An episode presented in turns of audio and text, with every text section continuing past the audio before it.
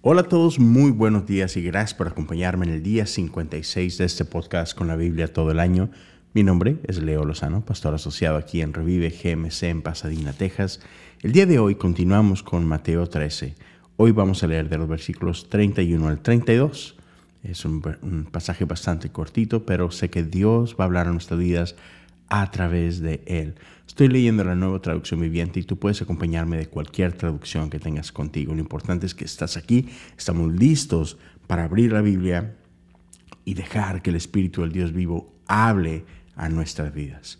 Así que vamos a la palabra de Dios. La siguiente es otra ilustración que usó Jesús. El reino del cielo es como una semilla de mostaza sembrada en un campo. Es la más pequeña de todas las semillas, pero se convierte en la planta más grande del huerto. Crece hasta llegar a ser un árbol y vienen los pájaros y hacen nidos en las ramas. Esa es la palabra de Dios para el pueblo de Dios y damos gracias a Dios por su palabra. Sabes, muchas veces hemos hablado acerca de si tuviéramos fe como un grano de mostaza.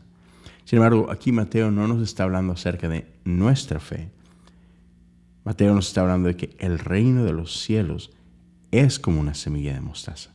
Y sabes, creo que muchas veces tendemos nosotros a menospreciar las cosas pequeñas.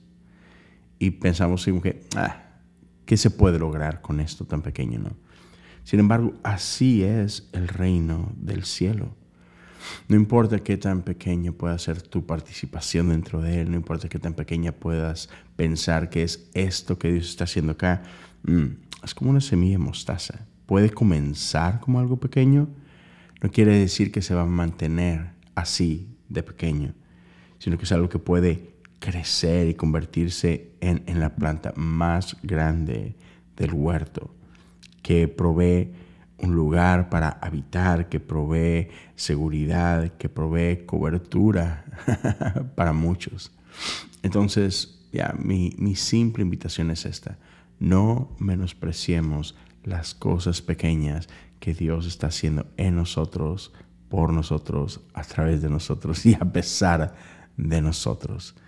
Gracias a Dios por el trabajo de su reino. Gracias a Dios porque el reino de los cielos se acerca y viene a habitar entre nosotros. Cuídense mucho, gracias por acompañarme el día de hoy y nos vemos por acá el día de mañana.